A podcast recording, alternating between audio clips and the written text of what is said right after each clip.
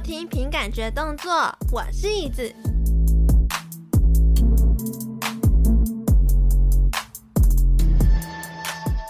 嗨，今天是 V 计划单元哦。那这个单元呢，主要就是我记录成为 VTuber 的一个单元啦，算是一个养成计划的一个记录方式。那因为这一次呢，就想说要来介绍 Live 2D 建模师，因为 Live 2D 建模师他应该也算是 VTuber 动起来的一个主要工程之一嘛，所以呢，我就这次邀请了一个。Live 2D 建模师来到现场，然后因为这里呢是一个生动台北录音室，我第一次来这里，我觉得有点小紧张，嗯，而且重点是加上我又不是一个很会主持的一个主持人，我就你知道整个就是有点嗯不知道该怎么办。好啦，那我就先来介绍一下，就是 Olina，Olina 呢是我们这次的那个来宾。你好，我觉得你主持的很好啊，因为你也访问不止一次了。大家好，我是 Olina。其实今天这一集呢，应该也蛮多都是会讲到 Live 二 D 还有 Spine 的这个专有名词。嗯，那我就先来简单跟大家介绍一下，就是这两个到底是什么东西。嗯，那因为 Live 二 D 呢，它就是主要帮 VTuber 动起来的一个软体界面。然后如果像 Spine 的话呢，Spine 它也是一个，它是 for 游戏动画的一个。界面对，就是我们都会用这两个软体去应用不同的按键吗？对，就是我们会用这两个软体去做，就是算是动画师应该要必备的一个技能之一吧。呃，必备的技能之一，我猜应该也不是每个动画师都会用。嗯，因为有些也可能会用 AE 吧，AE After Effect。游戏的话，目前听说最多，如果二 D 方面确实是 Spine 最多。哦。然后，因为它好像当初开发的时候，就是专门为了游戏去优化。啊，对，呃，Spine 它的这个软体就是比较像是一个循环的动作。嗯。对，但是如果像 Live 二 D 的话。像你之前我们有聊到说，就是你是帮他们架骨架，然后调节权重吗？还是呃，如果简单说的话，就是替中之人让他有一个外形这样子。应该说有外形的是画立绘的绘师，然后我们是把这个外形让它变成可以动起来的，就是让中之人可以操控它的一个机制这样，然后让它看起来立体，嗯、因为毕竟立绘再怎么画都是二 D 的样子。让它动起来，比如说连左右转，看起来还是像很自然。那这就是我们的工作。嗯，嗯，但你为什么当初会想要学 Live 2D 这个？其实我跟你说，我本来都完全不想学，因为我在工作上面试很多呃游戏公司，然后他们有时候会有不同的小软体或大的软体，有一些公司还是会要学 AE。然后有一些公司可能还要再学别的，比如说我最近遇到就是还要再学 Toon Boom 啊，对对对，然后觉得每一次呃工作就还是要再学一个新软体，其实很辛苦，因为我学软体会比较专注在把它弄通，不会只学皮毛，才会觉得这样我工作才会顺利。所以一开始是不想学 Live Two D，但是当时有一个。工作机会是 Live to D 的工作机会，它是一个游戏公司，然后他们想要让一些过场动画看起来不会那么干。他当时有引进 Spine，然后他也有引进 Live to D，然后他最后是觉得他想要使用 Live to D，但是我们后来合作破裂，然后 对。可是那时候我已经在学，而且我已经自学，然后学完已经把样子弄好。我跟他说：“哦，我准备好了，那我们可以来合作。嗯”结果我们谈一谈的时候，后来就是谈破裂。破裂之后，我就想说：“啊，那怎么办？”那还好说，在我学的这段过程中，已经认识那个 Live to D 的社群的一些人。对，就是那个 Live to D Community 的 DC，大家都可以有兴趣都可以参加一下。嗯、就是我那时候就知道说：“哦，除了游戏之外，那我 Live 2D。”还有很多这种 VP 的案件可以做，那我就投进去了。而且加上 那时候也是 VTuber 崛起的时候吧？对对对。那你觉得我以后如果成为 VTuber 之后，可以用 Live 二 D 来接案吗？呃，如果你愿意投入时间去研究这个软体的话，可以。因为我记得我听你之前的 Podcast，你已经有动画的底子了。嗯。那再怎么样，所有的软体都只是工具。这个工具就是它只是协助你做某一件事，可是你会动画的这个底子，你知道那个 rigging 的原理，就是绑定的这些原理，嗯，其实那个都是才是你的真正的实力。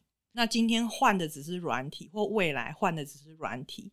好，嗯，那你要不要先来解释一下什么叫做 rigging？哦，对对对，没关系。rigging 的话，就是其实 rigging 在中文目前听说最好的翻译应该叫做绑定。对，也就是说你有一个外形。我的理解是因为我原本是学三 D 动画的，嗯、那它的原本是有三 D 的模型。嗯，那三 D 模型里面要放骨骼，它那个模型其实就是多边形。大家应该有看过什么 Discovery 频道啊？它有一些什么表皮是多边形，对，那它的每一个多边形是一个点嘛？嗯，那个点其实只是空间中一个三维数字，就是 X Y Z 的数字。嗯，那它那个骨骼主要就是说，我们呃上手臂这一段的那些点点，它应该要跟着哪一个骨头走？比如说，它应该要跟着上手臂的骨头走。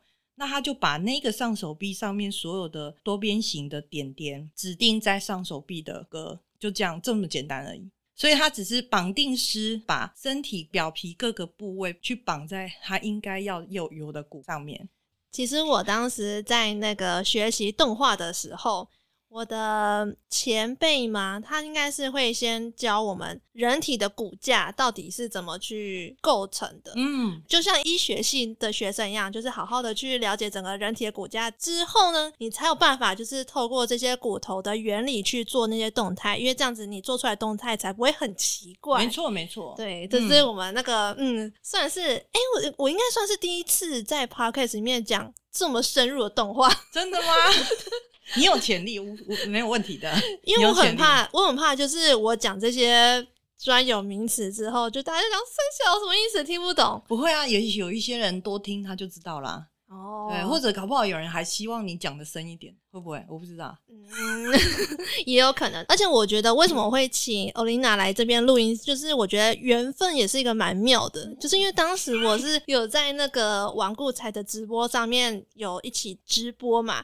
在演算法的推动之下，就推演到这个直播，然后 Olina 就听到这个直播。其实那一阵子我都有跟。哦嘿嘿嘿，那一阵子，然后那时候就听到我一些荒谬的想法之后呢，他就自己来那个我的节目下方就留言说：“哎，那个其实如果你想要 做 VTuber 的话，我可以帮你做 推广业务，抓住任何机会。”可是那时候其实我当时是想说。可以用最少的钱达到最大的效益嘛？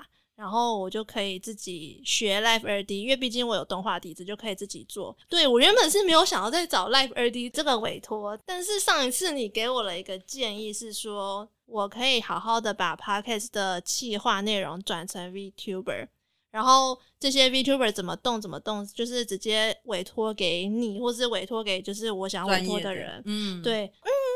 那这样子的话，好像也可以这么办的感觉。没错，因为因为我我这个呃、欸，虽然我们上次有聊到，但是我觉得一定要在 Podcast 里面讲一下，因为我觉得以椅子就是他非常有规律的在规划他的 Podcast 的内容来说。而且能持之以恒，这点是一直都是一个成功事业应该要有的态度。所以，比如说你，我们不要讲 Podcast 啊，因为我不对 Podcast 其实没有很熟。可是你讲 Holo Life 那些人，你你有去看过他红之前吗？我们现在可能不会去看，嗯。可是他红之后，我们往回头看一点点啊，他其实就是一个规律的直播，有没有？他一个可能一周要播几次，或者是一个月他规定是播几次，然后一次大概多长？然后他每一次播之前，有时候可能没有规划，有时候可能先想好他要怎么样跟观众互动。所以像这样子有规律的长期去制作，或者我们不要讲 VTuber 哈，我们来讲那个 YouTuber，嗯，那些你发现红的，他是不是都规律上片？嗯，因为他是规律上片，他才会有流量，有流量就可以带给他收益。嗯，所以我觉得你能够持之以恒的去做 Podcast，你一定也是要先规划想要讲什么，然后如果像是要访问来宾，你要先瞧好。所以我觉得，只要这些能规律做的事情，然后而且你已经做得很好了，那何不把它继续下去？除非到后面觉得就是没有兴趣了，那再说。哦，对，那你既然这一块已经是变成一个你已经很习惯、熟悉的技能，或者是企划，那我觉得把精力继续放在这上面，比你花时间再学好。除非你对接案 VTuber 这件事非常非常的有兴趣。那你再去研究，可能你再额外开一条支线，说哦，这是这会是我将来另一个业务，这是我的想法啦。但是我其实之前有在想一个问题是，是我到底是要把 Podcast VTuber 化，还是在 VTuber 的东西转到 Podcast 上？我觉得如果能够综合的话，你就变成开展这个契机的第一人啦，对不对？你就要开外挂，是不是？没有，就是说，如果能想出结合他的这个优点，自己的话，我会觉得，我为了做这个 VTuber，我也要知道他们怎么赚钱，所以我也观察了产业一阵子。哦哇。哦，我很怕领不到钱，所以我如果去面试，我也要去问那个公司说啊，你们的收入来源是？嗯，对对对。那所以像演 VTuber，我目前知道就是你是直播、开会员，然后要订阅或抖内。你这边的话，我会觉得，首先你的 Podcast 的内容你已经知道了，然后你很可能有很多故事跟经验想要告诉大家。可是，呃，也许听 podcast 的你发现，如果流量起不来，我会觉得，哎，也许这些人可能缺少一个视觉去看到的东西啊。所以，也许只要一个会动的人，让他们看到，那你的内容实际上还是可以放在 YouTube 上面，可以试试看这样的流量是什么。而且，你不一定要直播，你还是可以预录，就是像那些 YouTuber 去做影片产品一样，然后定上架。这就是我上礼拜上一次的 V 计划，就跟大家讲说。诶、其实就是有一个听众啊，然后他就给我了这样的建议，所以其实我思考了蛮多的啦。但是万一如果哪一天 VTuber 的风潮退了之后，你不会觉得说啊，那这样子 Live 2D 要怎么生存，或者是其他会议室要怎么生存什么之类的？这个问题问的非常好。实际上，Life Two D 还没出现之前，会师就已经生存的不错了，对不对？对不对？嗯，对啊。感觉他们好像会出本啊，或者什么，就是他们有一个产业链，可能我比较不懂的。哦，因为会议室它毕竟就是画画，然后它还可以有什么出漫画、出什么有的没有的。对，或出同人本，好像有在可能在场刊可以卖，还是什么的。我听说有人他每一年一定要出那一刊，因为他好像那一年可能就是靠那一。摊作为主要收入来源，说我这个我就不清楚。但是模型师的话，以我的角度来看，毕竟我本来就是专攻动画的，我觉得再怎么样，Live to D Cubism 这个就是一个软体，跟一个它的使用 V 皮或者我们叫 V 的机体，它是一个应用的方式。我们举例来讲，就像今天这一个录音室，它如果这些设备旧了怎么办？被淘汰了怎么办？可是实际上，最实质的内容还是你录音的内容，而不是说，哎，这个设备被淘汰了怎么办？它应该有新的形式会出现。所以我觉得，只要回归到最本质，就是你的动画底子跟你的绘画或美术分天分的底还在，你一样还是可以，一定可以找到新的出路。哦，对，它软体是归软体，软体一定会一直变，一直变。我们没有 Live to D，没有 VP 以前也活得好好的啊，对不对？可是因为你之前是三 D 动画起家的啊，不是吗？哦，对，其实我坦白说我不算是诶，我最开始第一个遇到的美术工作是做光碟的游戏。哦，以前诶，你们现在这一代可能比较没看过，就是以前我小学一二年级的时候，非常有可能就是那圆圆的光盘。然后那时候因为没有网络，没有那么盛行，也没那么快，所以游戏不是下载的。游戏是要用光碟放进去电脑安装之后才能跑的。对对，那所以那时候我就已经在做动画，而且当时做动画软体现在已经不见了。当时那个软体叫 Micromedia Director，呃，后来也有出一个非常有名，现在也是被淘汰掉，就是 Micromedia 的 Flash。哦，Flash，哦，对对对，Flash 的前身后来就被 Adobe 买走啊。所以软体它工具它一定会一直变，那但是你不变的本质是你怎么样去做动画，或者是你的呃你怎么去画它。三 D 其实也只是一个应用方式而已。但是你的动画能力，你是要怎么自己去精进自己？因为像我之前在学动画的时候，我是有一个前辈会帮我看我做好动画的东西，然后去挑说，就是他那我们不知道为什么，就是那些动画师眼睛很利，就是知道说哦，你第三十七个那个动作不太对。哎，你遇到了好老师哦，你遇到有实力的人。然后我想说啊，什么我看不出来啊？他说没有，动画师第一步就是你要练你的眼力。嗯，好，所以我就认真看哦，果然第三十七。一个就是慢慢这样子培养出来的，然后但是我就不知道，就是如果说现在我们没有老师了，那你要怎么去精进自己的动画能力？我最开始的时候其实没有想要出国留学，嗯、我我开始我知道我要讲怎么精进动画能力这件事。但是我要讲的是说我怎么过来的，就是说我一开始做光碟游戏的动画的时候，其实哦我也不是本科系的，当时也没有什么艺术学校，没有什么多媒体科系，没有，嗯，嗯，所以我呃找到艺术的这个叫什么设计吗？还是多媒体啊？对，多多媒体之类的美术工作的时候，就是画儿童光碟的游戏跟动画，可能插图或者他让它动一点点。那当时我的能力其实只是，哎，我可能自己站起来，然后动一动，去看我这个怎么动，把它一格一格画出来，就是这种很初始的。也许很多人都这样，他会觉得，哎，这东西可以动，那他就多画几张。我知道之前很多动画师都说，嗯，你要知道你想要让这个角色动起来，嗯，你首先要知道自己这个要怎么动。嗯，对，这是动画师很常。对对，可是你不可能自己去后空翻，你知道吗？哦，对，你去撞车，你不许不可能给车撞之后，你才说哦，这怎么画？不行嘛。像现在有很多 YouTube 呃影片，我们可以做参考。嗯，好，那接下来我后来当时自己在公司做做一阵子。我想这应该是可以提的事情，就是说我当时有跟那个我们公司有接一个信谊基金会的案子，然后信谊基金会的案子是我们公司最恨的案子。哇哦，对，但是我不懂为什么，我好喜欢信谊基金会那些插图，我都觉得好可爱，国语日报类的插图就好棒，我很羡慕那些插画师。后来我就有一次看着公司的某一个产品，我就说我想要做这个。他们就全部一片哀嚎，你知道吗？嗯。然后简单来说，真的接了，给我做了。他们的要求很高，动画量也很多，什么 A、B、C 字母从 A 到 Z 都有动画。我可是我们画的是界面这一边，他们那时候 A 到 Z 的动画是给另外外包的动画师。那他拿回来的地方，我们要放进去之前，我会先看到。我那时候就想说，他的动画量是我的好几倍，他怎么做到的？而且他，我觉得他都画的好好哦。总而言之，就是我一直做之后，有一天我真的觉得我不懂为什么，我觉得我已经很努力了，可是我的动画为什么跟迪士尼的动画就是看起来不一样？嗯，对，我已经发现这个差异，可是我不知道差在哪里，我也不知道怎么改善。我后来就有机会去念书，嗯，那因为我工作过，我去念书的时候，我就很清楚的知道我要学动画，可是我又不是本科，所以我选三 D 多媒体系，嗯，它是必修，哦，是基础动画，嗯，你猜那个基础动画怎么上？我们要去动画桌前面，一张一张用纸画，没有光桌吗？有光桌，然后嗯，而且你要买动画纸，然后动画纸好。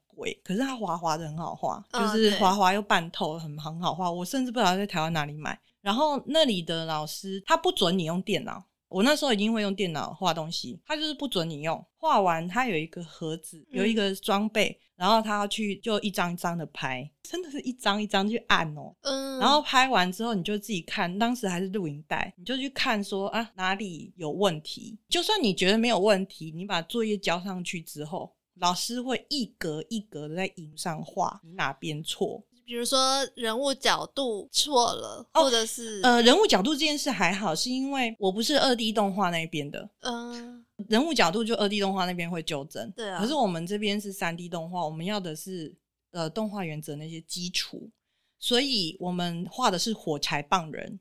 因为你要想，有很多念三 D 的人，可能根本不会画人，就是他不会画画，他才去念三 D 啊。对对，所以我们的要求是，你要会画火柴棒人就好了。你知道什么是火柴棒人吗？我知道，就是一根手脚就是一根线而已。我稍微补充一下，像刚刚他这样，你讲说那个十二个动画法则嘛，嗯、就是有动画原则，嗯，有点像是呃，有什么挤压、伸缩，然后预备，对对对对。可能我们在跑步之前，是不是都要有一个预备动作？然后这个预备动作就是我们呃要事先考虑到的一些事情，或者是一些挤压伸缩，就是会让整个角色看起来会更可爱，会更有活灵活现的感觉。嗯，没错没错，就是大概类似这样。对，对，对。然后我们那一学期，你要记得哦，这一堂课还只是基础哦。你们那是在美国吗？呃，对，因为我那时候。因为我怕我讲为什么我去出国我会讲三天三夜，但是简单来说就是我觉得自己有不足，嗯、然后我就想要学动画。嗯，那那时候选台湾跟美国，发现台湾没有这个资源，就是我没有看到我想要念的学校，那我就出国。它是一个基础必修，然后那一学期画的全部就是十二原则。他一周教一个原则，第二周就把作业就是前两个原则你要做到。第三周前三个原则要做到，一直累积到最后一周，期中的时候已经教完大概十二原则。嗯、期中到期末教什么嘞？Walk cycle 就走路，然后你的作业如果之前的还是被订正，你全部都还是要回去画哦。你要记得，我们是画在纸上，所以中间如果缺一格，你是不是要重拍？所以你是因为这样才增进你自己的动画能力的？对，但是其实是有方法的。我的意思是说，刚刚那一个老师怎么帮你订正，他其实是有一个方式，只是他没有秀给你看，啊、因为他很可能已经融入在他的协议里头了。对，对对对。所以如果未来有机会，你有兴趣的话，我也可以告诉你是怎么看的。那我在台湾之前有机会教动画的时候。我跟你说，在台湾我没有办法执行我们老师做的那件事。我那时候会觉得，我花了几百万学的东西，我想要带回来台湾，嗯，然后教给别人，教给现在的学生，因为我觉得好羡慕他们有动画系可以念哦，或者是动画专科可以选。可是我跟你说，没办法，你知道为什么吗？因为我们不耐操吗？不是，我不知道为什么台湾小孩不敢把作业公开来给大家看。哦，oh, 我可以跟你讲为什么？哦，好，请说，请说。因为我当时我们在画动画的时候，我们也不敢就是把自己很烂的作品公开给大家看，因为我们会觉得说很羞耻这件事情。可是。其实我是到后来做 podcast 之后，我才知道说，你就是要先做，你才知道说怎么样进步。可是当时我们小时候会被人家讲说，你做不好，你为什么要给别人看？哎、欸，对对对，我觉得这个遗毒很可怕哎、欸，而且这个是家长给我们。我你是说这个观念是家长给的？其实很多很多长辈都会说。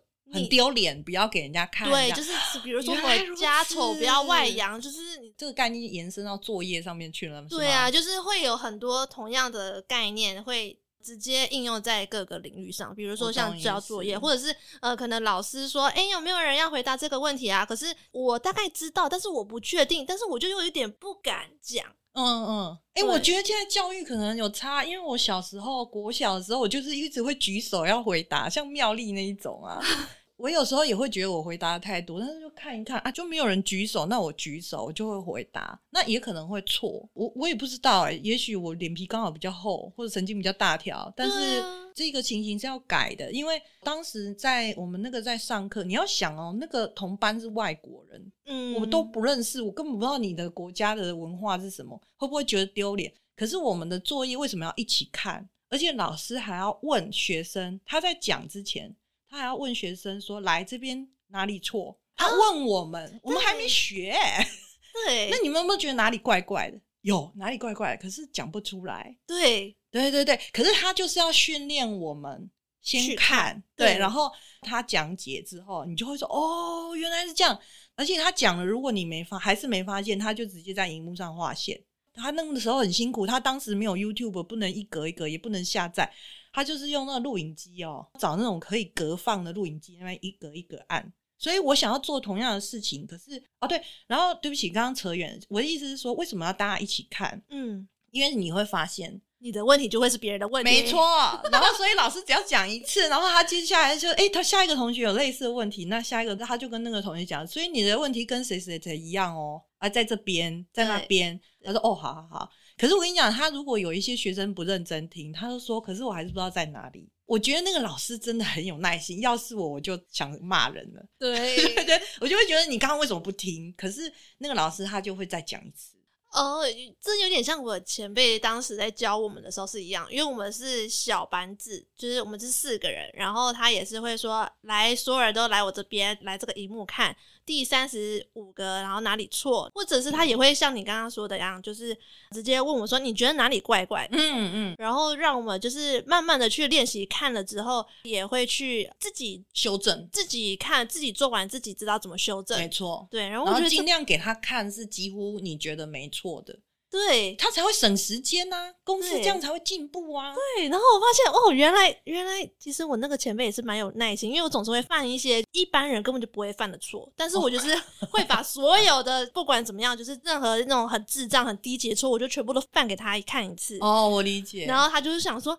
怎么会有人会做出这种事情？他说：“哦，我真的很想骂你，但是我真的不行，我要先深呼吸。”没有，我跟你讲，动画师其实没有耐心不行，因为我们是一格一格的在检查动画。对，那动画没事就给你一分钟，你不用耐心怎么行？对啊，所以还是动画师要炸起来也是会很炸啦。可是，一般来说，对外还是蛮有耐心的。但是有一个问题就是，你在做动画的时候，你会加入你自己的风格进去。呃，你你这个问题也问得非常好。我其实很久很久以前，我小时候是想当漫画家，嗯，可是我后来决定我要当动画师的时候，呃，漫画家的时候，你画图要有风格，对不对？对啊，就一直练出自己画风。可是你是动画师的话，因为我考量到的点是说，动画师他要照着人设画。对啊、呃，对不对？就是你可能各种不同的，比如说你今天画那个美少女战士那一系列，她的美少女的样子就跟灌篮高手可能就不一样。嗯，对，对对对。那所以我当时有跟自己讲说，我不要练出任何的风格。所以我自己其实，在画风上，我是尽量没有风格的。我后来在游戏公司做游戏的时候，我可以做到说，哦，那个 team 是什么风格，那我就尽量是照那个样子。比如说颜色，由颜色来控制，由线条形状来控制。可是这个对找工作有一个很大的问题，这个我觉得可以提出来，大家借鉴一下。就是说，因为我的作品里面风格看起来很不统一，嗯，那我在台湾面试的时候就很容易碰壁。很多面试官会问说：“为什么你都没有这个一个风格？”不是不是，是他们找不到他要的东西哦。Oh. 对，他不一定是要看怎么画，而是说他没有看到他想要的风格。他也要求也太多了吧？有有，其实面试官，我跟你讲，客人都有各式各样的要求。那我们只要就是有啦，当下会觉得不爽，可是你尽量去问他的需求是。我觉得我之前比较常遇到的问题是。假如说我做这个角色，我会加入一些可爱的元素，一些可爱的跳跃的感觉。嗯。可是主管看他觉得可以，可是，在更高的主管看之后，他就觉得为什么要加可爱？就是他的感觉不一样的时候，他会想要改变我制作的那个感觉。啊、对，然后我会觉得很烦。你你说的这个其实是牵扯到另一个我刚刚本来想要讲的风格，就是我们表演的风格。对，那表演的风格的话，是真的要看那个角色。可是，比如说，好，就像这旁边有一只羊，对，okay. 然后那只羊，我就觉得说，哦，它的个性就是很可爱的啊，它可以就是很大幅度的去挤压或是变形什么的。可是高层主管可能会觉得说，现实生活中的羊就是很缓慢，然后在那边走路什么的，你为什么要加那么多可爱的元素进去？哦，我觉得听起来你的风格比较接近美式风。你说的这个其实就是表演的夸张度，对啊。那在控管这个程度的时候，实际上是由导演来控管。因为每一个人一定会有不同程度的表现，就像《海贼王》，你好像一直觉得他无时无刻都很嗨，嗯，可是有一些漫画，它就比较不会有这种感觉。这个就是那一个主题可能想要呈现的表现方式，嗯，那动画也是一样。你刚刚说的表现方式，如果跟主管讲说，哎，我觉得他这个角色在这个时间点，他会有这样的表现。就是他会这么夸张，等于算是有理由去说服主管。嗯，可是最重要，我觉得还是要看原本这只羊在这个故事里面的设定啦。哦，如果它是一只安静的羊，那当然就不会挤压它太厉害。可是有时候他们导演或者是制作人他在看一个整体，让它整体看起来像是一部作品，因为它里面有很多人的风格，不管是画风、表演风格，或者是做模型的造型。哦，设计，它，它必须让它一致，让这个产品有一个它自己的形象 IP 的感觉，风格统一。哎，对对对，而且我们说这个风格就变成很多种，它很可能不是只有画风，有表现什么什么。那万一如果说像一般完全不懂动画的人，嘿，你要怎么让他们觉得说，哦，这个 Live 二 D 的动画做的很好？哦，不用勉强人家。我我的想法是不用勉强人家，因为看不出来的就是看不出来。因为我这样说好了，每一个人他看的点不一样哦。比如说，我现在在看别人的 V 皮或 V 躯壳的时候，我看的是很可能是它结构有没有对。我最近比较在意这件事。动画的话，我跟你讲，如果能让我看到觉得很棒的动画，做的很细的，或者是这个动作是我不会看说他做什么动作是不是以前有没有做过的，不会，嗯，因为我觉得你不管你做什么动作，他有没有做到自然这件事，嗯，当我讲自然这件事的时候，大家就会觉得可能不是高飞狗那种挤压变形的很厉害，他会觉得那不自然，嗯，他应该是说这个有很多面向，就是说每一个人定义。这一个词的可能不太一样。所以当你说一般的人要怎么去判断说它是好或不好，对不对？对，好的动画或者是不好的动画。我跟你讲，每一个人判断的标准真的不一样。有一些人甚至他不是用动画来判断，他是听那个声音。啊，对，因为多媒体这件事情，它是一个综合的感受。对，对对对，所以每一个人他 get 到或打到他的点，其实有点不太一样。嗯，但是我觉得这也是多媒体好的一个地方。怎么说，因为比如说 podcast，万一你今天没录好或者怎么样，他没有视觉来补。比如说你今天可能就是那个人可能想说啊，听起来好像不对劲，那就算了。你是多媒体，你可能还包含了影像。对啊，音效什么的，哎，对对对，或者还有什么背景音什么微博，然后或者这个人呃来宾知不知名，或者是主持人知不知名，这很可能都是打到他的一个点。在无厘头，在没有内容，他会可能觉得哦好棒，因为他可能是我喜欢的人。嗯，对，所以其实我后来觉得就不用就算了，就不用说服他们。但是你、啊、呃如何招揽客户反而比较重要。哦，你说 Live 2D 这个，如果你要接案的话，对对对，对，哎，但是你为什么当时就是又会想要入坑了 VTuber 呢？那个时候本来是有一个工作在谈，然后后来学会了之后，那个工作反而谈破，然后破裂之后，我又觉得，哎，做这个 VP 的东西真的是，当那个角色对着我眨眼的，真的是被萌到了，所以我就整个就入坑。就觉得啊，我要做这个 VP 这样子，然后就开始这个委托接案的一个过程。对，我其实一开始是先研究，然后怎么样把它做到我想要的样子，嗯、才开始接案。但是你的接案好像跟别人的定价不太一样，因为我看其他很多 Live 二 d，它的定价都是有一个固定的风格、固定的精细制作程度，直接摆明在那个官网上面让大家去选说，哦，如果你要这样子的精细程度的话，是多少多少钱？可是你好像没有一个固定的价格标准。对我，因为我觉得好像定太细的话，委托人也不会看那么多，而且定太细的项目好像这有点像是说，哦，我们去吃卤肉饭的时候，然后老板可能另外还要写说加胡椒粉加多少。你如果说加卤蛋加多少，那个就 OK。嗯，可是你说加胡椒粉跟辣椒酱各加多少钱，我觉得有一点太细，所以我才会没有写那么细。但是大家不会觉得说，那这样子我要怎么知道我要花多少预算在这边？呃，我看一些前辈的做法，就是写个底价，让人家有一个底。我们主要还是要评估 PSD 的内容，评估那个例会拆分的程度，以及它要做的功能。就是比如说，我最近做的完成的是银河西欧塔，那有大家有机会去追一下。就是银河西欧塔，它身上。平常直播可能不会看到那么多东西，但是他腰间呢、啊，它有背背包，他又有那个生态球，等于有挂饰，然后他又有外套要穿脱，嗯、那这个就是各种各样做的东西的价钱。他手上还有手环，他脚上有脚环，袜子还要有变化。嗯嗯，因为如果说一个角色他要会动的话，通常我们是要先拆图，嗯、把图层先拆出来，然后还要补图。嗯嗯嗯，把图补好之后，你在做动画的过程中才不会穿帮，才不会就是觉得哪里怪怪的。欸、对对对对，所以刚刚那个欧讲，他刚刚讲的这个是这样的意思。嗯，对对对，对哦，对对对，没错，对。比如说，有的角色他根本没有手环，没有什么会垂坠的挂饰，或者他的发饰比较少，或者他头发发条一条一条分开分的比较少，那那种就是整个价钱都会差很多。但是要怎么去跟那个委托组去沟通这一件事情？就是说你的物件到底是多多少，然后是一个价钱，嗯、你要怎么去跟委托组去沟通？我觉得这个是很蛮难的一件事吧。这确实是诶，所以呃，因为我刚好最近也有在学校有分别过两次的演讲，也有聊到这个问题。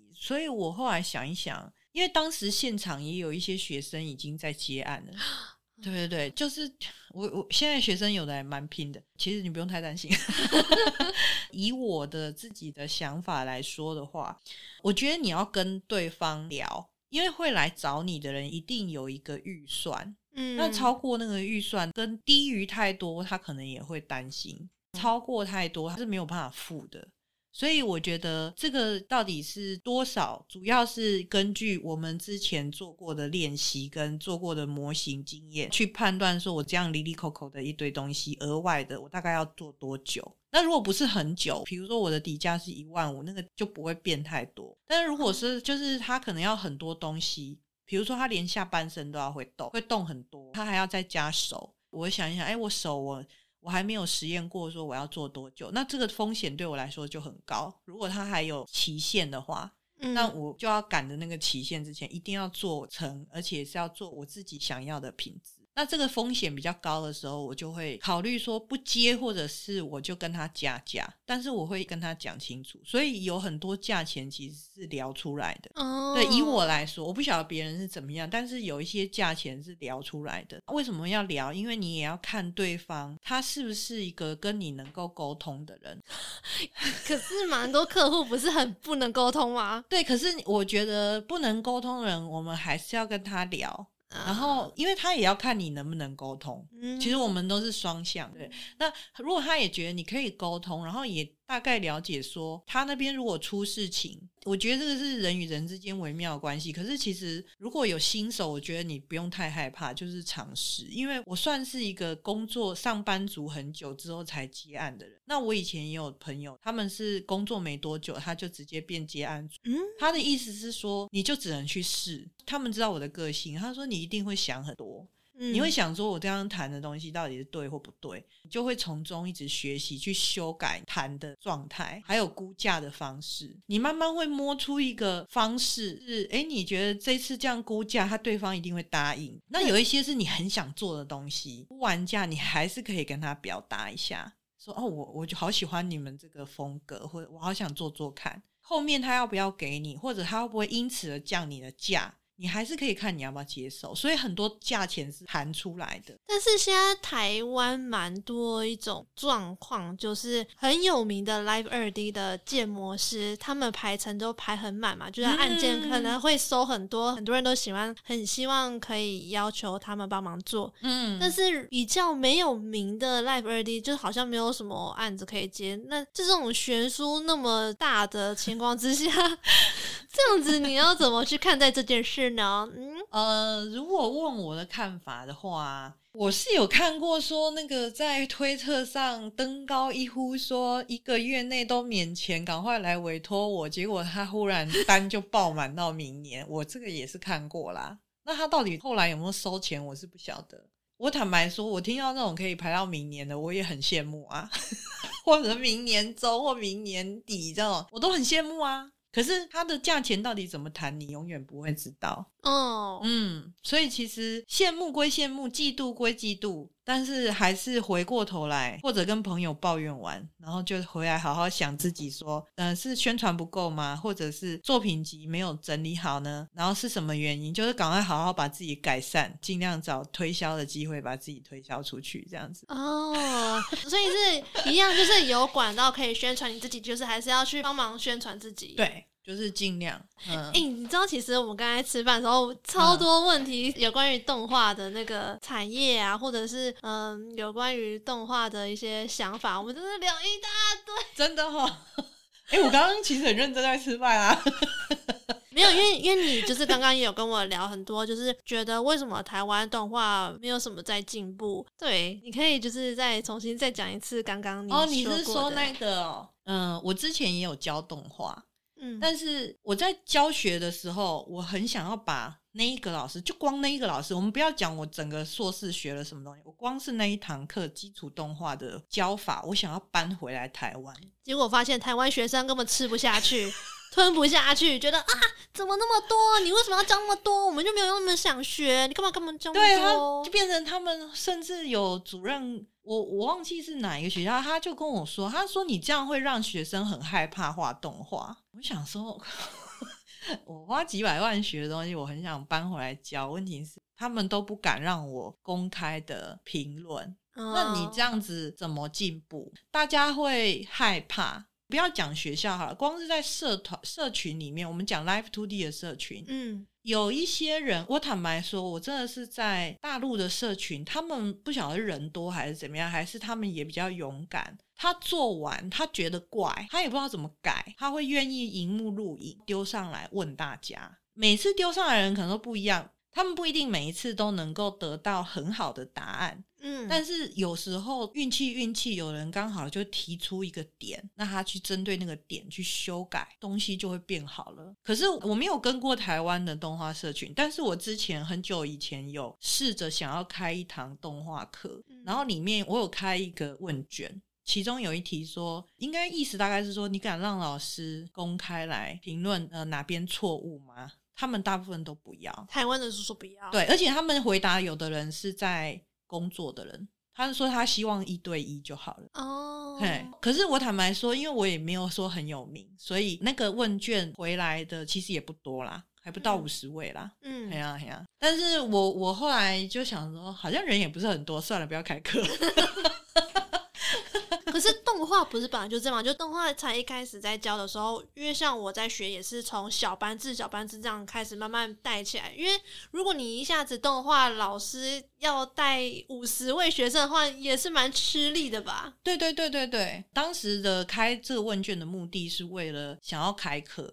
可是因为他们散落在台湾各个地方，oh. 所以等于愿意填问卷的人是一回事，填完问卷又想要上课的人是一回事，想要上课又愿意付钱的人是一回事，对不对？所以，嗯、呃，我后来就觉得，哎，这个经济效益好像不太行，我就想说算了，就不要开了。对对对，因为开课你真正开课还是需要解决很多的问题哦。还有一个是因为我回来之后有遇到一些学长，跟他们聊或前辈。他们已经在台湾教学过，嗯，或者他们在台湾的动画公司工作过，但是他们也是讲，他说以前三 D 动画很多人要学，一开课都是排的满满的，嗯，后来不知道为什么学生都觉得三 D 很难，他们讲到动画，他们就很害怕，所以我记得我有一次要开课，那个课名还不能讲动画课，把动画两个字放上去，他们就会觉得很难，他们就不会来了。所以我还，我们就讨论的结果是把那个课改成赖动态贴图。我记得我的朋友们为什么当时是不想要学动画这一门课，是因为他觉得要绑定骨架很难。他们那个什么父子关系，他他们一直搞不懂为什么什么叫做父子关系，什么三小，然后那个什么权重到底要怎么去设定，他们觉得好难哦。为什么我不直接画画就好了？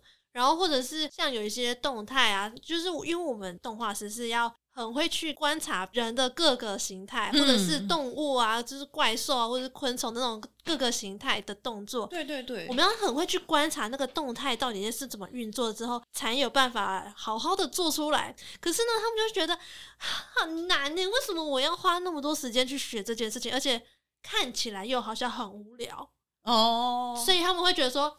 好难哦，那我不想学动画了。哎、欸，可是对我们做动画的人来说，这是很有趣的地方。但是你刚刚提到一个东西，其实不是动画，但是大家都会觉得它是动画，就是模型跟绑定。可是因为在台湾，对你就是都要做，这也是为什么我后来觉得。我为什么要这么痛苦的去做自我主打的事情？所以我后来就三 D 案我也不接了，嗯，因为它的前置就是其实模型跟绑定都还不算是，它已经算是制作程序 production 里面的事情。可是到我动画这个阶段，前面如果我接这一类的案件，我前面这两件事我都要做，我会做，我也有学过，嗯，我也做的不差。问题是我做的很慢。因为我不是还一样，对，我不是专攻那个，那我为什么不让我的做模型跟绑定的朋友去做这件事？他们就是这个专业，他做的又快又好，对不对？那他如果能做完，那给我做动画，这样不是很好吗？可是公司就是觉得这样很麻烦，因为还要再多一个人力对成本支出。所以我觉得，你看哦，我们刚刚是不是呃要做什么内容，其实是谈出来的。嗯，对。那呃，实际上这个东西，老板是不是觉得要包给一个人？像绑定模型跟动画，是不是要包给同一个人？他其实也是要谈出来的，因为就是有人会觉得这样做 OK，他就是喜欢做三 D，整个三 D 流程他都要摸，他很 OK。可是像我就会觉得这样好像真正能做到我喜欢的动画的部分很少。那我就变成可能就会寻找别的方向去赚钱哦。嗯、像刚刚我有收到一个听众的留言，那、嗯啊、真的 不是还没播出吗？想不到吧？真的想不到，不是还没播出吗？不是，因为今天早上有一个听众，他有问我一个问题，但是我不确定你可不可以回答。没关系，我们就兵来将挡，水来土掩。他说，因为现在 Live 二 D 啊，就是很多 VTuber，嗯，不是都会想要做出不一样的企划嘛，嗯，那因为 VTuber 它是属于虚拟的，在虚拟世界生存的人类嘛，嗯，那。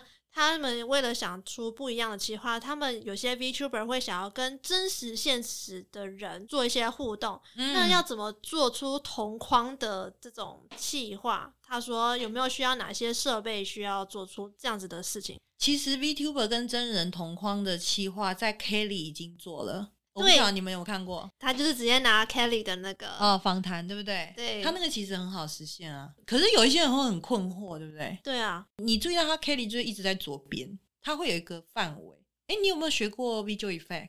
还没，还没。OK，没关系。那我们来解释一下 Kelly 那个部分，只要去背。嗯，他后面就是说那些人为什么可以看向他讲话？他为什么可以看向这些人讲话？哦，我跟你讲，为什么我可以回答这个问题？嗯，因为其实我是动画主修，可是我们自己有可以选两个选修。啊，我那两个选修其中一堂，哎，好像这两堂都被我拿去选修 Visual Effect 了，就是视觉特效。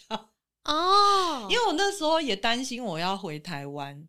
那我知道在台湾纯做动画可能很少，应该活不养不活自己。对，就是说，或者是说那些动画公司可能会不喜欢我。我很常去思考说，万一人家不喜欢我，我要怎么办？哦，对，因为我们也不是什么长得天仙美女，或者是写字特别好看。我上一次演讲还被同学问说：“老师，你没学过板书吗？”因为我的字很丑。嗯，对啊。不过那是题外话。但是我的意思是说，我可能像椅子一样会考虑说。诶，如果这个路不行要怎么办？嗯，我会先考虑起来。所以我那时候当然也是对 Visual Effect 有兴趣啦，所以我就有选这两个特效课。那其中有一个就是怎么样合成东西，让它看起来像虚实整并。哎，没错没错，就是看起来比较假假的，好像整个穿帮这样子。嗯，我不晓得他们有没有做那个的幕后，但是我的推测是这两个访问的人，实际上 Kelly 可能就坐在他们的右边。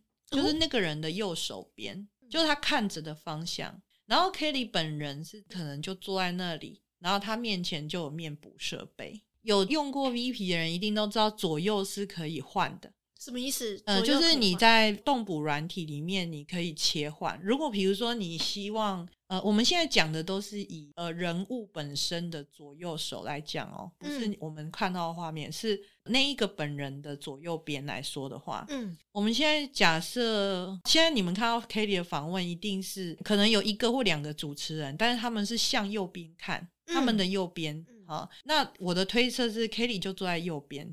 远远远的一个地方，因为其实你坐越远啊，你的视线比较不会有差距。嗯，这就是为什么那个新闻主播他的读稿机通常会放比较远，你比较不会看到他眼珠左右看。哦，嘿嘿嘿，那他们可能就是他的右方的不远处，Kelly 坐那儿，然后也有他的面补设备。即时面补的时候，他们就用那个合成。其实这个技术是已经很成熟，因为很久很久以前没有非动态剪辑的时候。这个即时合成设备就是已经有用在电影跟气象播报。嗯，气象播报不是播报员背后有一个云图啊，或者台湾地图啊？对，那个是即时合成的，就是现场。嗯，那那个是有机器，那你有那个机器，只要那个播报员背后是绿幕就可以。那我问你，Kelly 是图像人物，他背后有绿幕，超简单的吧？哦，现场合成。即时合成，即时播出。可是那要什么设备才有办法做到这样？电脑吗？呃，他们要有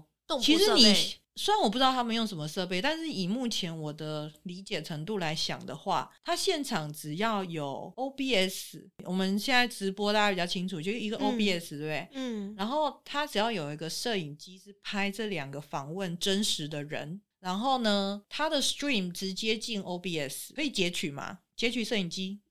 对不对？你你游戏画面都可以截取啊，你买截取卡，嗯，截取摄影机画面，嗯、现场拍摄，对不对？拍完了之后，把他们当底，然后呢 k a t i e 的画面是直接动捕到电脑，一样截取，对不对？直接去背，呃，你可以在 OBS 去，你也可以用什么别的软体去，或者你写的程式去，去完以后直接在 OBS 里面两个叠在一起就好啦。好，对不对？有听得懂吗？听众应该是有办法听得懂的吧？我们相信听众的智商。没有关系，如果你听不懂的话，我是听得懂了。啊，你听得懂那就好啊。但是，那观众听不懂就问椅子就好了。对，他一定会有一个 Kelly 不能超过的界限。Yep. 对对对，这个其实就是很很古老的一个特效合成的方式，因为当时没有像 After Effects 这种东西，直接都用镜头直接做了。然后这一位听众呢，他还有。其实他每天早上的时候，我都会收到一大堆问题。真的，他他还是你的忠实观众听众哎，恭喜你！他是一个有粉了，有粉了。他是一个很认真想要观察 VTuber 的商业模式的一个听众，然后他会问我一大堆，就是请问这样子的做法可不可以？请问这样子，我想嗯，你有没有跟他收钱一下？赶快拓展业务。其实老实说，老实说，有一些问题我真的没有办法回答。但是因为他有一个问题，我觉得蛮好的。好啊，请说。他说现在好像没有 VTuber 做到这样子事情，可是他有想到一个方法，就是能不能像比如说我们要开趴庆生一个人的生日的话，我能不能就是租用 VTuber 的表演时间，然后来帮我们庆生？就比如说，呃，假设我是 VTuber。然后你是想要庆祝生日的人，那他就说可不可以就是租用我的时间，可能十分钟一百块，然后我去为你表演，有没有这样子的一个租用时间的合作方式？我跟你说啊，只要有需求，就会有商业行为啊，所以他这个点子我觉得很有趣，嗯，可是更简单一点就是直接去做做看。好，那我们来谈做做看，做下去第一件事你要干嘛？想一下。做下去，听众也想一下，就是做合约可能要定定。对，可是你是不是要先去问 VTuber 要不要？哦，对啊，对，所以其实主要就去问他们，有问到 VTuber 愿意，那你就可以开始了，可是试一次看看。可是我觉得这有一种就冲吧，可是我觉得这个有一种风险呢。好，请说。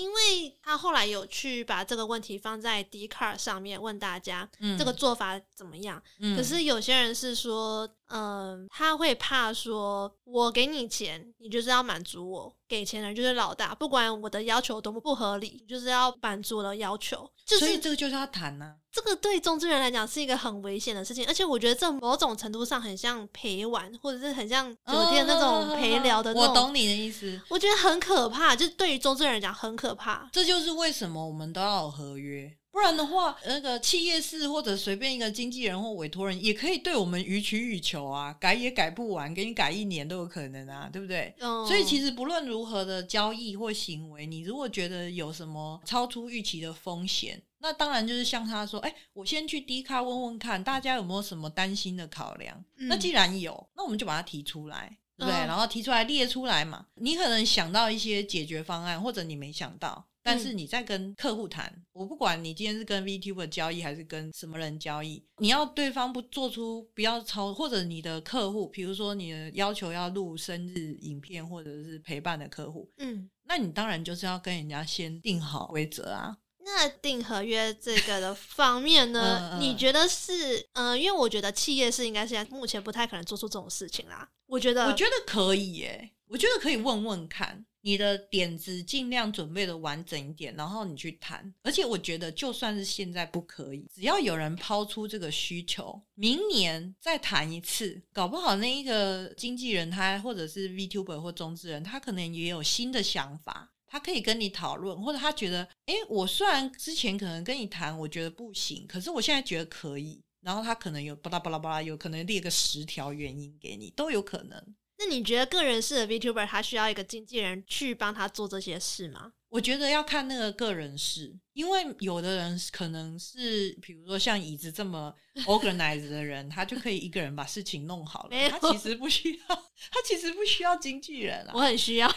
OK，所以你有看哦，其实不止椅子需要经纪人。我之前呢，刚好在学校的两场演讲，我也是说过，你们不一定每个人都要做 Live 2D。可是你可以学会做 Live to D，然后去做 Live to D 模型师的经纪人，因为很多人他其实比较喜欢专注在研究怎么把东西模型做好，可是他可能比较没有口才或者是时间去看说社群需要什么，去追新的潮流。所以你看，需求出现了，需求出现就有商业行为，所以大家请多多的考虑，你们的工作很多元创新。好吧，所以大家不要担心，就是看你有没有观察出这个需求。好，哎、欸，我可以补充一件事。好，你补充，因为他刚刚那个点子，实际上我前两天刚好也有一个，然后我有在我推特上发。什么意思？什么？你是类似的，就是说，因为我前两天我是晚起的人，我要下午才能起床，嗯、可是我要到达我要演讲的地方，我要早上就起来。啊，我超怕我起不来的，所以我前两天就想到一个点，我就说我可不可以找 VTuber 帮我叫起床？因为我发现一件事。我无时无刻只要上线，都可能刚好有我喜欢的 VTuber 他开台了。嗯，对对。至于说那个机制怎么去执行，那我觉得可能我推特有想一点点啊，到时候有兴趣的人可以去看。你说就是要让 VTuber 准时叫你起床这件事情哦？对，我那时候后来想到的雏形是说，我们可以有一个 App 一个平台。比如说，我今天是需要被叫醒的人，我很怕我错过闹钟或把闹钟按死。我醒来，只要是有人跟我讲话，多讲两句，我就会醒。不管我多困，我就会睡不着了。嗯，所以比如说你叫阿嬷或叫妈妈，可是他们那时候可能不在啊。那如果我叫 VTuber，我今天不晓得明天早上九点有哪一个人会开台。可是我把我这个需求说，我早上九点需要有人叫我。如果有某一个 VTuber 他想要接这种业务，他就到这个平台看一下。然后他说：“哎，我现在八点开台了，哎，我九点嘞，九点，那我看看有没有人要被叫的。啊，有，哎，有有有，这个人好像是我粉丝。然后比如说我可能投了五十块，成功的把我叫醒，那他就可以拿走这五十块。所以我们需要一个平台去媒合。可是，所以你是可以愿意为了有人叫醒你，然后花五十块的？”对，因为演讲是绝对不可以迟到，或者是我教课是绝对不可以迟到的啊。嗯，是不是？你一定会有不能迟到的东西，绝对不可以迟到的。嗯，可是我们常常就是你知道，就是那种大事情的前一天，你就是睡不着。嗯，对对，啊，你睡不着，然后你又越紧张又想睡，其实你整夜都睡不着，彻夜难眠。对，那你睡不着的时候，你就想要死的时候，我这么晚都还没睡，我只剩一个小时可以睡，我绝对爬不起来。当你这样想的时候，绝对爬不起来。是真的，所以我后来就是觉得，哎，我又不是天天需要人家叫，嗯，对。然后另外那个时候，呃，因为那一天我真的是睡不着，我又想了别的，比如说你今天是一个早晨 morning call 唤醒服务，对不对？嗯，那你这个服务其实可以衍生成叫大家开会，哎，是不是？那你就老板不用当臭脸嘛？那你今天喜欢哪个 VTuber，那就直播到一半说，哎。谁谁谁开会了？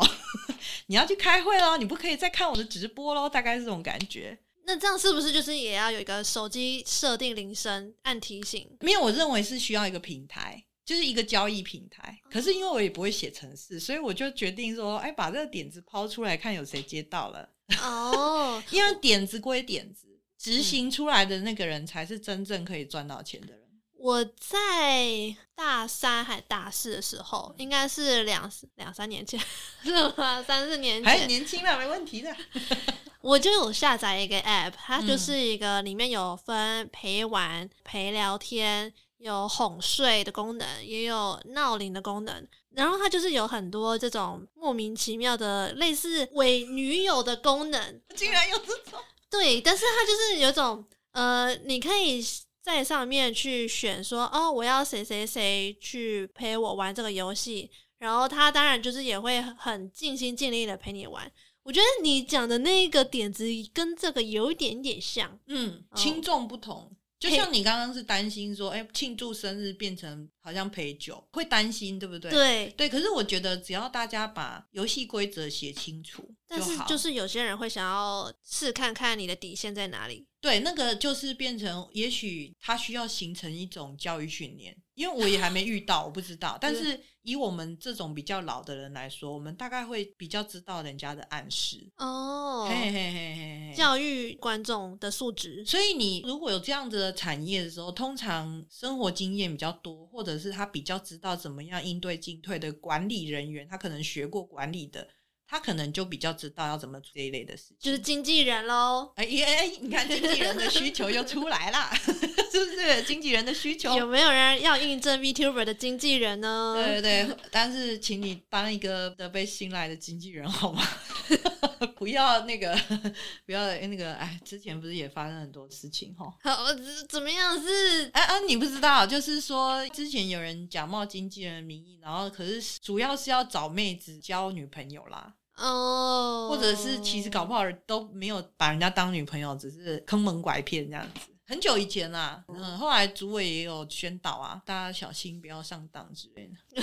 哎呀哎呀，所以我觉得，你看这个产业其实还有很多需要被规范跟执行的空间，需要成功的案例。我相信大家这么聪明的年轻一代，一定有人愿意出来慢慢去闯荡这个。因为毕竟它是一个需求，然后以及它怎么跟中之人或者是跟模型师分润，我觉得这个都是可以多被讨论。因为多讨论，它就会慢慢有一个形成一个共识一个意识形态。我不晓得算不算意识形态，但是我相信会讨论出一个结论或者一个方案，然后让台湾的 VTuber 圈发展的更好。对对对对对对对，我觉得 Hololive 或者是彩虹色，他们是不是就是已经有一个。可能已经把这个问题已经解决了，所以他们才可以发展的很好。我觉得有可能，呃，我是没有研究那一边，因为我是开始学做模型，我才开始观察这个产业。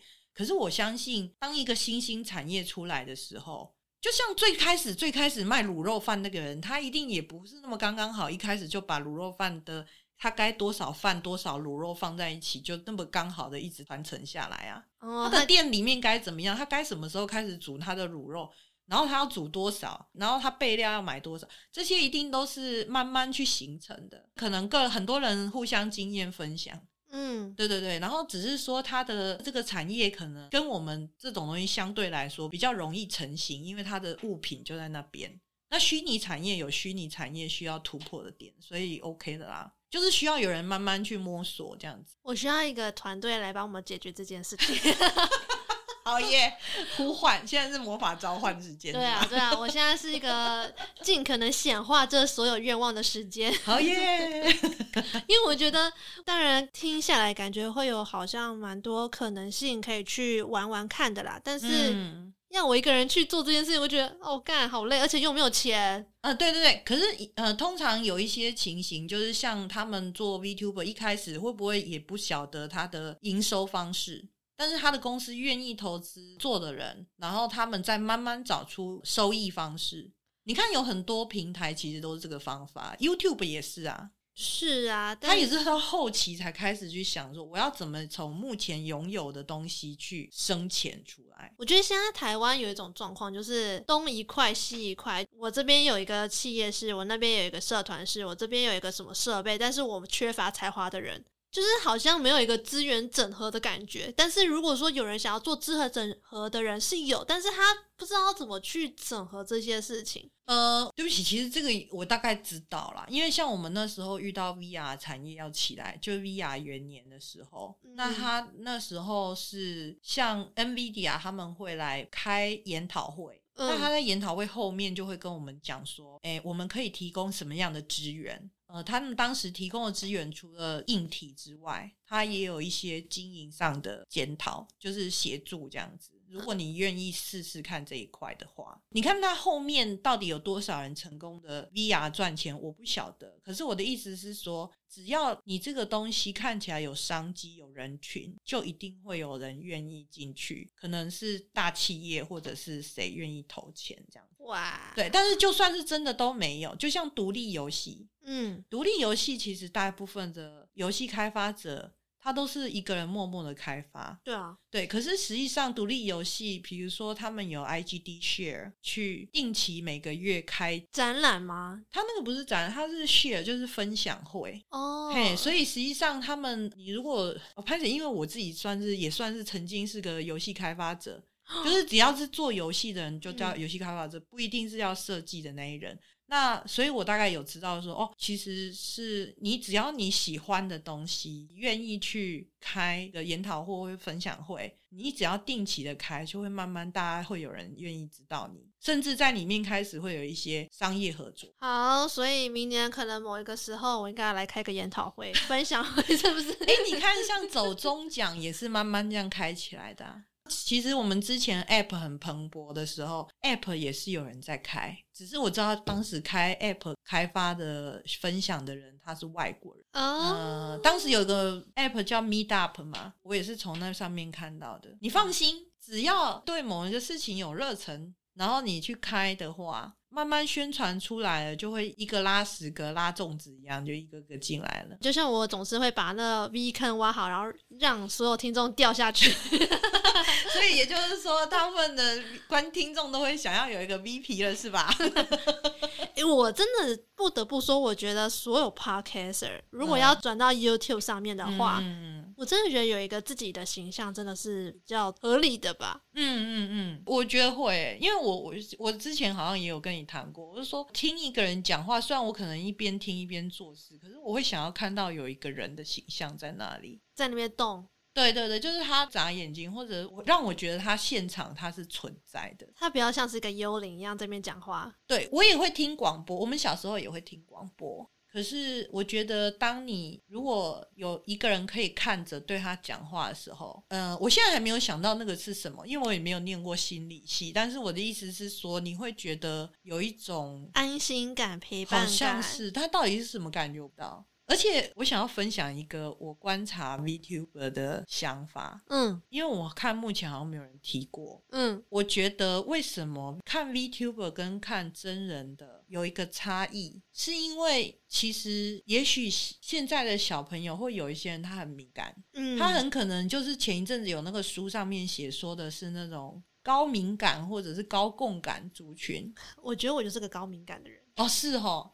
可是像我们这种人在看别人的表情的时候，我们可能察言观色，所感受到的东西会比一般人多。对，那我们就会一直觉得，哦，好担心这人会生气，好担心这个人因为我讲了什么话生气。嗯，可是你有没有注意到，因为 VTuber 他的表情是有限的。对啊，他的那个面部神经没有我们现实的人多嘛。对对对对，所以我会觉得，也许。我不敢讲别人，但是我自己会觉得，我有时候看 VTuber 感到安心，是因为我不会看到他的微表情哦，这是我的观察。我不晓得是不是也有人跟我同样的感受，所以刚好趁今天有机会提出来。我觉得你你算是打开了一个新的视野的感觉，新的不同角度。为什么我有时候也不想看真人？为什么我有时候觉得，对，我懂你意思，我这你知道我的意思吗？就是、我懂你的意思。对对，我我一直在想说，我什么时候可以跟人家讲这个想法？Right now, yeah, yes, yes，来对了，今天来对地方了。好酷哦！哎、欸，对耶，我从以前我会觉得说，哦，为什么人要当 VTuber？就是因为哦，因为有些直播主他不想要化妆，也不想要去打扮好自己，然后可是他又很想分享他一些事情，对对对，他就觉得很懒，所以刚好有一个 VTuber 皮的话，他觉得哇，好方便哦。但是如果换另外一种方式的话，我觉得哇，对耶，你你说高敏感的人如果看到比较有点面瘫的 VTuber。他去分享，就好像比较敢能够分享他自己想要分享的事情。对，而且他重点是他又在网络上。嗯、呃，还有你有没有注意到，VTuber 会出来也是因为 ACG 啊？那会喜欢 ACG 的人是什么？就是比较不敢出门去跟人家社交。对，可是他们不想跟人家社交，是不是因为他也是，就是他会觉得。哦，跟人社交，然后人家有各种要求，然后我自己是不是做对了？我自己是不是做错了？他的这种想法很多。那我虽然不是一个念心理系的人，但是我猜也许这样的人，他就是其实是一个比较敏感的族群，他没有办法放下别人那些看起来好像，哎，我是不是被嫌恶了？然后，哎，我是不是做错什么事情？或者人家称赞他，他不好意思承认，或者是什么？他觉得我自己其实没那么好。就一直往负面去，可是当他看那个 VTuber 的脸，他的反应可能不会让他觉得很有压力，而且他还会鼓励你、陪伴你，给你一个正面力量。哇，谁不想抖内？是不是？对不对？有人陪我嘛，然后又、嗯、又没有那个对我怎么样，就哎手头有点钱，抖那一下。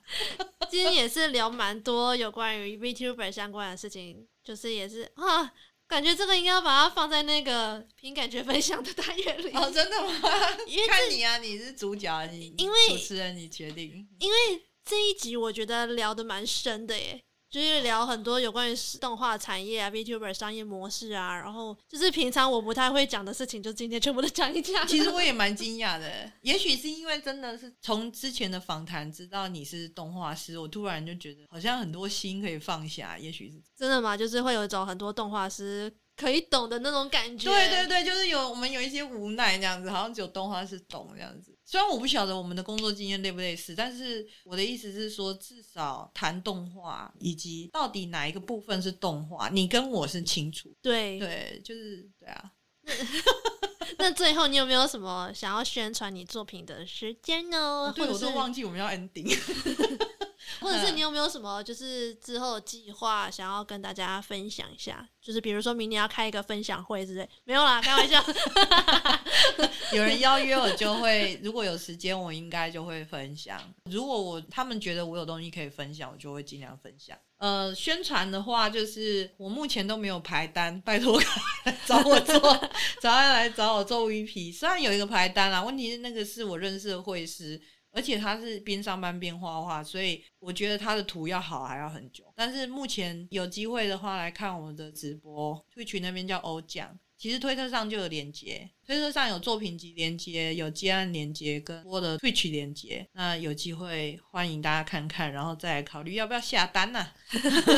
我觉得我真的很有可能就是直接把我的皮拿来给你，拜托帮我弄一下。哦耶！不要紧，都不用有压力。但是我觉得我以后应该也还是要稍微懂一下 Live 二 D 的制作逻辑是什么哦。哎、欸，就是如果是只要知道制作逻辑的话，我有一个小小的课，是一两小时就可以。可以让你立刻知道概念哦，哇哦，不会做出一个 VP，但是你可你们可能在我推特上面有看过，它是一个方形的人脸。目前我上过的家教班。他通常只上那一小时或那两小时，他之后就不用找我了。那要收三千块吗？哎、欸，我忘记那个堂课开多少，我回去再看一下。啊、oh.，我干脆把它列在那个网站上好了。好了，反正我就会把那个链接全部都放在我的资讯栏那边。那如果大家呢，就是你有兴趣，或者是你想要成为 VTuber，然后你也不知道要找谁来当你的 Live 二 D 的妈咪的话呢，我觉得嗯，推荐欧奖，因为我觉得他的。动画制作能力也是超赞的，谢谢谢谢。对，所以我就是都会放在那个资讯栏那边，然后你就可以去看这样子。今天就是聊蛮多，那如果说你真的很喜欢很喜欢这一集的话呢，其实我是蛮喜欢这一集的，就是 你.你可以来我的 Apple Podcast 留言，然后你也可以来我的 IG 啊，或者是我的平台里面，就是订阅追踪一下，好吧？那我们就下次再见。好，谢谢谢谢椅子邀约，拜拜。